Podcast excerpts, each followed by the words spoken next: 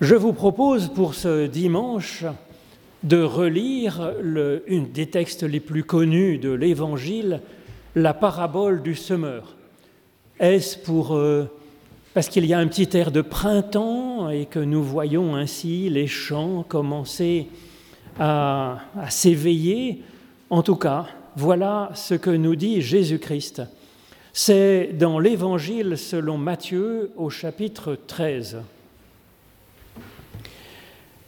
Jésus leur parla aux gens de la foule sur de nombreuses choses et il leur parlait en parabole en disant Voici le semeur sorti pour semer. Et comme il semait, les uns tombèrent près du chemin et les oiseaux venant, ils les mangèrent.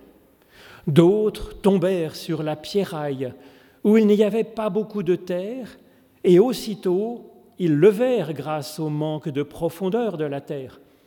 Le soleil s'étant levé, ils furent brûlés à cause du manque de racines et ils séchèrent. D'autres tombèrent sur les ronces, et les ronces montèrent et l'étouffèrent.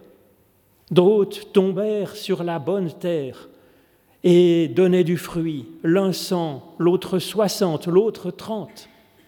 Que celui qui a des oreilles entende. Et un peu plus loin, vous donc, nous dit Jésus, écoutez la parabole du semeur. Que tout humain écoutant la parole, pour tout humain écoutant la parole du royaume et ne comprenant pas, le mal vient et arrache dans son cœur. Celui-ci est comme semé près du chemin. Celui qui est semé sur les pierrailles, celui-ci est celui qui écoute la parole et aussitôt la reçoit avec joie, mais comme il n'a pas de racine en lui-même, il est de l'instant. Venant la détresse ou la persécution à cause de la parole, il tombe aussitôt. Mais celui qui est semé dans les épines, celui-ci est celui qui, écoutant la parole et le souci de ce temps et la tromperie de la richesse, étouffe la parole et elle devient sans fruit. Mais celui qui est semé dans la bonne terre, celui-ci est celui qui, écoutant et comprenant la parole, celui-ci porte du fruit, l'un en faisant cent, l'autre soixante, l'autre trente. Ô Éternel, par l'étude de nos écritures anciennes, ouvre-nous maintenant à ton souffle de vie, au nom de Jésus-Christ. Amen.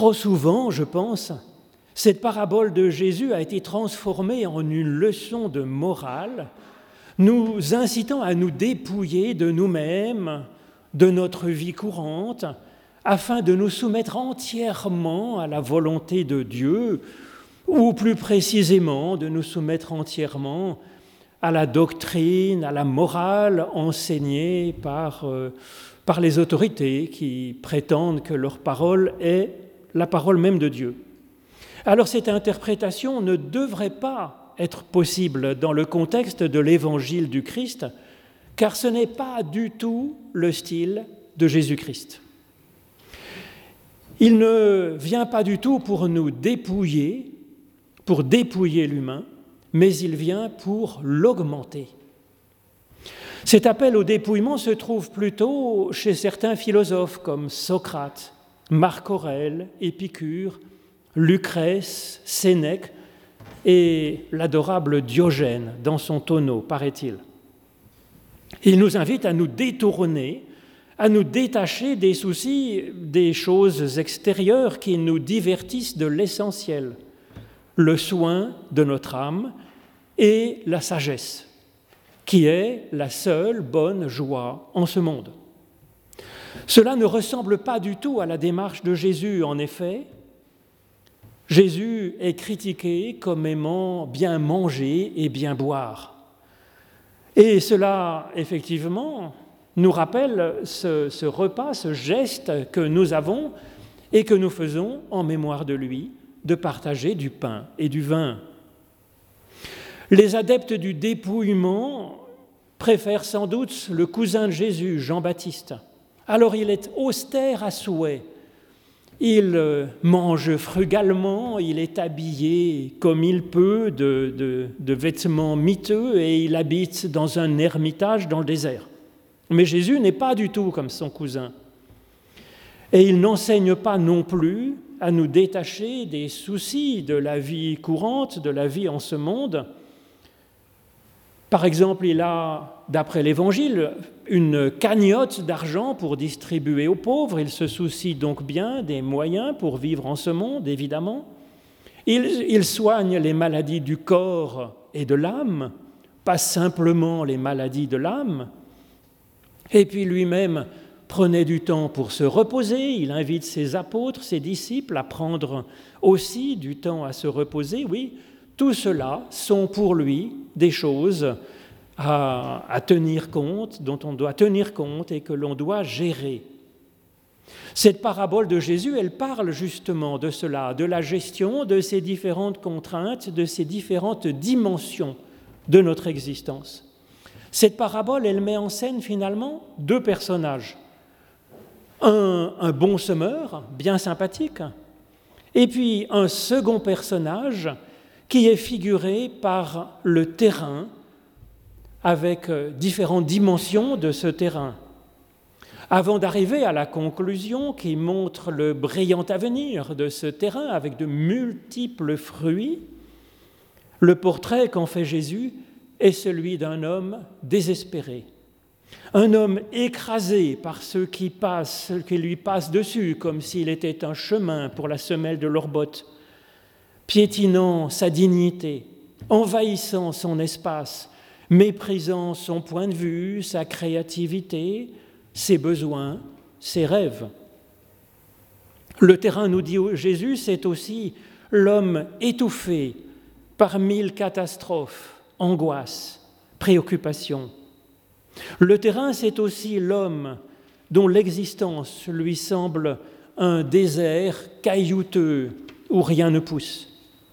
Ensuite, eh le terrain n'est pas que cet homme désespéré. Il y a aussi la personne géniale qui est figurée par une terre arable profonde et dans laquelle tout pousse.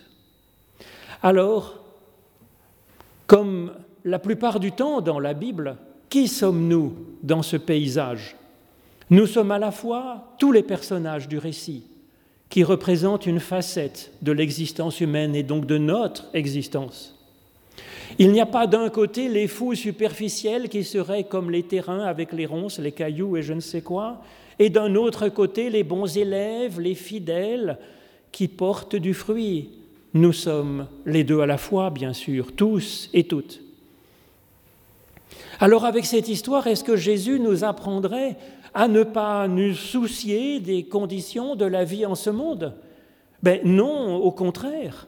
Au contraire, puisque le bon semeur, il se préoccupe de l'humain dans toutes ses dimensions. Il rend visite et il soigne tous les terrains, toutes les facettes de notre existence. Aucune facette de l'humain que représentent les différents terrains n'est mauvaise en soi, bien sûr. Le chemin sur lequel tout le monde passe et que les oiseaux picorent, eh bien c'est nous avec notre cheminement de vie, avec nos rencontres, avec nos frottements entre nous, avec notre histoire, avec ce qui nous arrive. Et donc, comment faire pour que cela, notre cheminement de vie ne nous abîme pas, mais au contraire que ce soit un vrai cheminement de vie. Les pierrailles, elles évoquent notre surface, nos identités, Et il faut bien que nous ayons une peau pour que nous ne soyons pas comme dilués dans la multitude, nous dissoudre dans la masse. Alors oui, des fois, il nous faut même du cuir assez épais afin de tenir bon et de rester debout. Et les broussailles, les broussailles, ce sont nos joies et nos peines. Bien sûr qu'il faut gérer cela. Nous ne pouvons tout simplement pas vivre sans cela, sans gérer le quotidien. Même Jésus, donc, bien sûr, mangeait, buvait, il respirait, il s'habillait et donc il consommait des ressources. Il prenait une barque pour se déplacer, quelqu'un avait fabriqué cette barque. Et puis il prenait du temps pour se reposer. cela fait partie de la vie de tout être vivant en ce monde.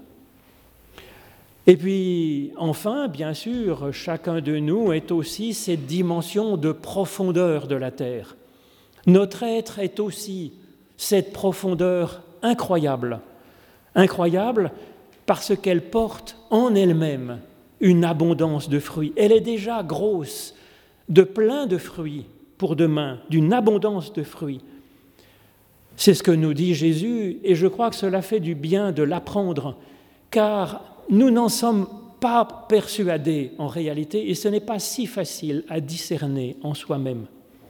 Et donc ces quatre dimensions sont bonnes, elles font l'humain, les quatre. Seulement Jésus nous fait remarquer qu'il ne suffit pas que ces quatre dimensions existent. Il faut un supplément de quelque chose, mais de quoi Pour que ces quatre dimensions puissent être en forme et qu'elles puissent être ensemble comme en harmonie, que ces quatre dimensions puissent collaborer à une bonne élévation. Et c'est pourquoi le semeur sort pour semer encore et encore. Alors ce semeur est bien sûr une figure de Jésus qui soigne la personne humaine, celle qu'il croise. Ce semeur est bien sûr une figure de Dieu qui, chaque jour, soigne chaque être humain, chaque être vivant directement. Ce semeur est enfin une figure de chacune et chacun de nous, car prendre soin de nous-mêmes et prendre soin de l'autre, de notre prochain, n'est pas réservé à une catégorie de druides, de prêtres, de pasteurs, de théologiens ou d'associations. En Christ, chaque personne est prophète ou prophétesse, a reçu la parole et est appelée à, la semer. Cette parole, cette parole de Dieu que sème le semeur, nous dit Jésus, elle elle est là pour créer l'humain, ou plutôt pour poursuivre sa création, pour euh, construire, bâtir la paix à l'intérieur de lui-même dans les différentes dimensions de son être, et la paix avec ceux qui l'entourent, bien sûr. Mais cette expression parole du royaume, cette expression demande que nous nous penchions dessus parce qu'effectivement elle peut être trompeuse pour euh, nos oreilles. On pense, en parlant ainsi d'une parole, on pense à des mots, des verbes et des compléments, une parole qui dirait quelque chose sur la réalité, sur la vérité, sur des projets. Mais ce n'est pas ce que signifie le mot parole dans ce contexte. Ce mot parole signifie un acte par lequel Dieu agit, par lequel Dieu règne, gouverne sur le monde. Ce mot parole, il signifie un acte par lequel Dieu nous féconde, féconde notre être. En effet, il est comme une graine semée. Elle vient de l'extérieur, mais ensuite, elle devient une part même du champ une part vivante du champ qui était avant seulement minéral, inerte, et qui devient un champ porteur de vivant. De même, Dieu est par définition extérieur. Il est le plus différent, le plus étranger à ce que nous sommes parce qu'il est d'une autre dimension, au point qu'il est difficile même que Dieu dire que Dieu existe parce qu'il est source de ce qui existe. Ce n'est pas un objet parmi les autres objets, ce n'est pas un vivant parmi les autres vivants, c'est la source du vivant. Et pourtant, Dieu qui est donc tout autre, il nous donne la vie et devient une part de nous-mêmes. Il devient son souffle en nous. Il devient sa parole qui s'incarne dans notre être. Comme la vie de nos parents s'incarne dans notre propre vie, comme l'amour dont nous avons été aimés par des personnes, et en tout cas par Dieu, eh bien cet amour nous donne d'aimer aujourd'hui. C'est ainsi que la parole de Dieu est faite chair en nous. La parole de Dieu s'incarne dans notre être, nous dit Jean dans le début de son évangile. Il en est ainsi de cette parole du royaume. Ce n'est pas une connaissance sur Dieu, ce n'est pas une connaissance sur la vie future ou je ne sais quoi. Ce n'est pas une parole demandant soumission, obéissance à Dieu pour qu'il vienne nous programmer, mais elle est une puissance de vie, comme le dit l'apôtre Paul. Elle est une fécondation de notre être, comme le dit le récit de Marie qui reçoit la parole et le souffle de Dieu pour que quelque chose en elle du Christ s'incarne. Si cette parole n'est pas faite de phrases, mais Comment alors l'écouter et comment la comprendre comme nous y invite Jésus? Eh bien, l'écoute, c'est une ouverture à quelque chose d'inconnu qui peut survenir de l'extérieur. Et donc c'est une ouverture comme celle qu'emprunte le semeur pour entrer dans le champ, dans le monde. Et puis la compréhension consiste à faire le lien entre ce qui nous vient de l'extérieur, donc, et puis nous-mêmes, notre être, notre vie, notre personnalité, nos aspirations. Et ce n'est pas si difficile de faire le lien entre cette parole, entre guillemets, qui vient de Dieu et notre propre être, puisque ce que Dieu sème en nous, c'est la vie, et que nous-mêmes sommes déjà vivants. Ce n'est donc pas quelque chose qui nous est complètement euh, extraterrestre, bizarre. C'est quelque chose d'à la fois inouï, encore tout neuf, que nous recevons de Dieu aujourd'hui, et en même temps, c'est quelque chose que nous sentons nous correspondre déjà dans ce que nous avons de meilleur et de plus vivant. Le semeur, il est donc dès le début de cette parabole de Jésus, et il nous dit, voilà, voici, le semeur sorti pour semer. Le semeur est même déjà sorti pour venir semer, puisque ce est sorti est au passé. Nous n'avons pas donc à supplier le semeur pour qu'il vienne, ce semeur qui vient à notre aide, nous apporter une nouvelle dimension.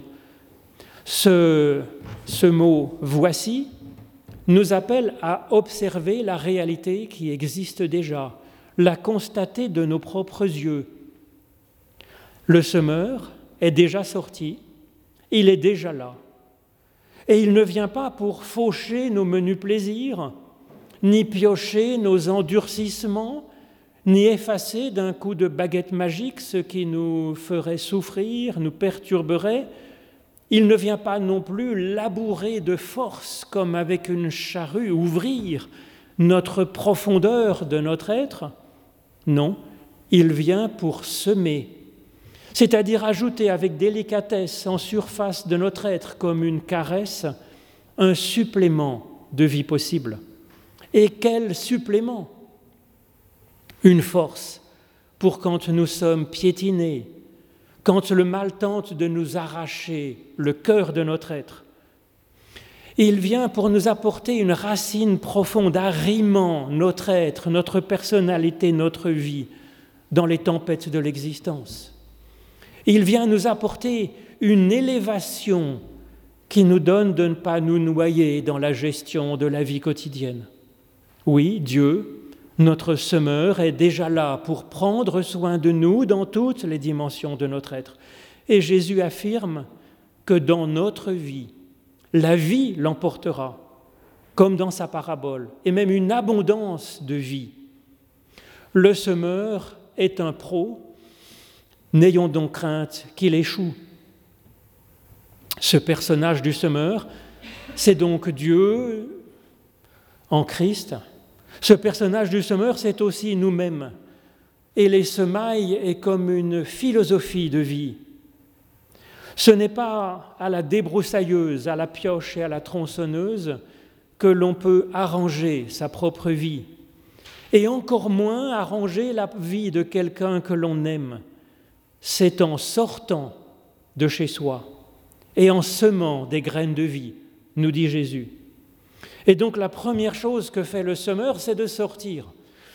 Bon, c'est assez évident du point de vue agricole, il ne va pas ensemencer son champ en balançant des graines dans son salon. Et donc sortir, c'est évidemment intéressant au point de vue théologique et au point de vue existentiel. Sortir, c'est Dieu qui vient à nous. La question n'a jamais été d'obtenir par nos prières ou par notre bonne religion, par notre sagesse, que Dieu nous soit plus favorable. Il l'est déjà, nous dit Jésus. Ce n'est pas Dieu qu'il faut convaincre de sortir pour semer des graines de paix dans le monde. Il le fait déjà. La prière n'est pas pour forcer Dieu à s'ouvrir, à sortir et à nous soigner. La prière est notre ouverture à nous à la venue de Dieu qui est déjà sorti et qui est là. Alors en ce qui concerne nous-mêmes comme un semeur, prenons soin de nous-mêmes en premier lieu, bien entendu, eh bien c'est un appel à sortir un moment de notre vie quotidienne, prendre un temps de retrait pour aller visiter, comme le fait le semeur, les différentes façons de notre être ben, c'est ce que nous faisons par le culte en venant dans un lieu bizarre, avec de la musique bizarre, avec une parole qu'on n'a pas choisie, avec des personnes que nous ne rencontrerons peut-être pas, pour prendre un temps de recul sortant de la vie quotidienne pour y rentrer différemment. C'est ce que nous faisons par la prière et par l'étude. Alors oui, sortir est un travail dans la profondeur de notre être et la profondeur aussi de nos détresses, comme le disait le psaume 130 que je vous ai lu tout à l'heure. Il n'y a que là, dans la profondeur de notre être, profondeur que nous hésitons à visiter peut-être, que la vie nouvelle germe, et elle germera encore. Ce semeur qui sort, c'est aussi nous-mêmes cherchant à aider une personne que l'on aime cela demande aussi de sortir de soi-même pour aller vers l'autre qui ne fonctionne jamais tout à fait comme nous, nous fonctionnons et qui a son point de vue particulier. Donc oui, il faut sortir de nous-mêmes pour aller à la rencontre de l'autre. Et que pourrons-nous lui apporter? Cela demande aussi de sortir pour soi, bien sûr. Nous sommes déjà en peine pour arriver à retirer une paille qui est dans notre œil. Alors comment est-ce que l'on pourrait venir aider l'autre que l'on aime? Eh bien c'est ce que nous apprend l'explication que donne Jésus à sa parabole. Dans un étrange retournement, vous le verrez dans la feuille que je vous ai remise avec une traduction littérale que j'ai faite du texte. Eh bien, cet étrange retournement, nous devenons nous-mêmes les graines de la vie divine qui est semé dans le monde. La vie n'avance réellement, en fait, que si nous ne restons pas comme extérieurs, comme peut l'être le semeur, en voyant son grain dans le champ. Nous devons devenir comme cette graine qui est donnée au champ. Dieu lui-même n'en reste pas là, extérieur. Il vient en nous par son souffle de vie. Et le Christ ne reste pas extérieur, il s'est donné entièrement pour nous aider à nous ouvrir à Dieu, nous. Il est comme ces graines dont parle ici Jésus, piétinées, picorées, étouffées, et finalement qui sont dans la profondeur de la terre, de l'humain, qui se dissout dedans pour que l'humain porte une abondance de vie. Cet exemple de Jésus n'est pas un appel au sacrifice de sa propre vie, c'est un appel à l'engagement. Alors Dieu espère que nous n'aurons pas à donner notre propre vie, bien sûr, car Dieu est du côté de la vie. Seulement le Christ nous montre que notre vie est débordante de vie quand nous nous investissons profondément, quand nous y mettons notre réflexion, notre intelligence, quand nous y mettons notre cœur, notre sincérité, nos tripes, avec l'aide de Dieu. Amen.